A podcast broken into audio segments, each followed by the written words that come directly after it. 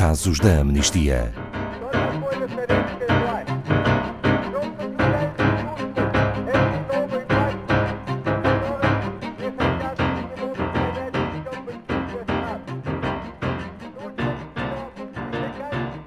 A violência armada é uma tragédia diária que afeta as vidas de pessoas em todo o mundo. O governo dos Estados Unidos, por exemplo, permitiu que a violência armada se tenha tornado numa crise de direitos humanos no país, tornando-se numa exceção no conjunto de países mais desenvolvidos e ricos. Boa tarde, Ana Farias Fonseca, da Amnistia Internacional Portugal. Hoje temos o caso da violência nos Estados Unidos da América. Exatamente. Boa tarde, Ana Paula. Boa tarde a todos os ouvintes uh, que nos acompanham. O caso dos Estados Unidos é paradigmático neste sentido. É um país uh, desenvolvido, um dos mais desenvolvidos do mundo, uh, rico, um, e contudo as recentes investigações da Amnistia uh, no relatório que foi publicado no dia 12 de setembro, uh, intitulado Na Linha de Fogo, Direitos Humanos e Crise de Violência Armada nos Estados Unidos, uh, indicam que esta violência armada no país afeta sobretudo as comunidades mais marginalizadas, tendencialmente afro-americanas ou hispânicas, mas não só, sendo a causa principal para a morte de homens e rapazes entre os 15 e os 34 anos de idade. Um, um dado que, que, que, é relevante referir é que, precisamente nestas comunidades afro-americanas, estes homens e rapazes têm uma probabilidade 10 vezes superior de ser morto por uma arma de fogo do que homens americanos brancos, comparativamente.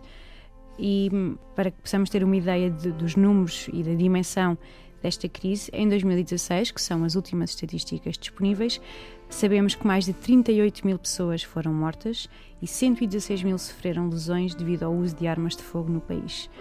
Em média, mais de 317 pessoas são alvejadas, sobrevivem, ou pelo menos sobrevivem até chegarem ao hospital, mas as consequências físicas, psicológicas e financeiras destas lesões alteram as suas vidas profundamente e provavelmente para sempre.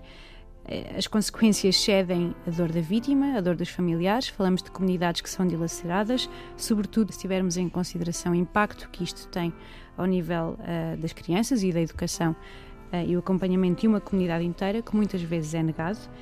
E, e, é por isso que a violência associada ao uso de armas de fogo nos Estados Unidos permitiu criar também uma crise de saúde pública, com proporções sem precedentes a resposta inexistente do governo, sobretudo se considerarmos estas consequências a longo prazo, é, é muito, muito reduzida.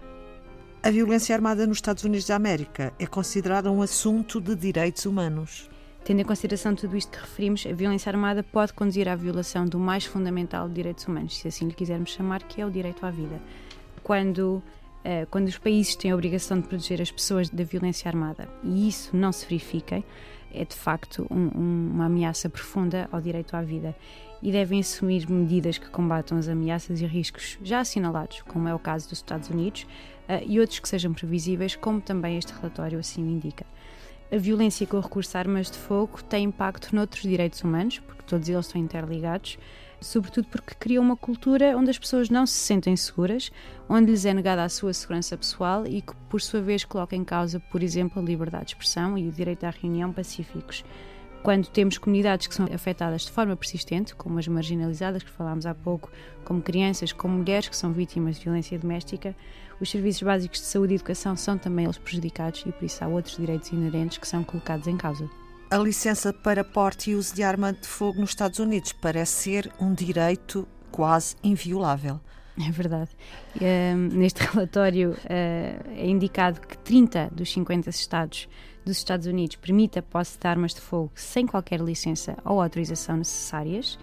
Um, e por isso a facilidade no acesso a estas armas de fogo é uma das principais causas para a existência de uma ampla violência armada para referir, uh, citar muito brevemente, a diretora executiva da Amnistia Internacional nos Estados Unidos diz algo que, que, que, acredito que é muito relevante referir, porque ela, ela diz que o governo dos Estados Unidos está a priorizar a posse de armas à proteção dos direitos humanos mais básicos, sobretudo quando já foram apresentadas soluções, e há por isso uma ausência desconcertante da vontade política para salvar vidas apesar do, do, do, elevado número de armas de fogo em circulação e dos números claros de pessoas que são mortas todos os anos devido ao uso delas, há uma chocante falta de regulamentação federal que poderia salvar milhares de vidas. Por isso, a Amnistia Internacional está atenta a este caso. Que recomendações tem?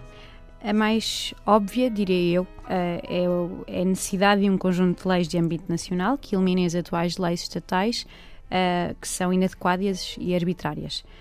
De forma mais específica, a Amnistia Internacional apela à verificação extensiva de históricos e de antecedentes de todas as pessoas com, com autorização ou não para porte de arma, a regulação do âmbito nacional para registro e licença, bem como o treino obrigatório para quem detém a arma.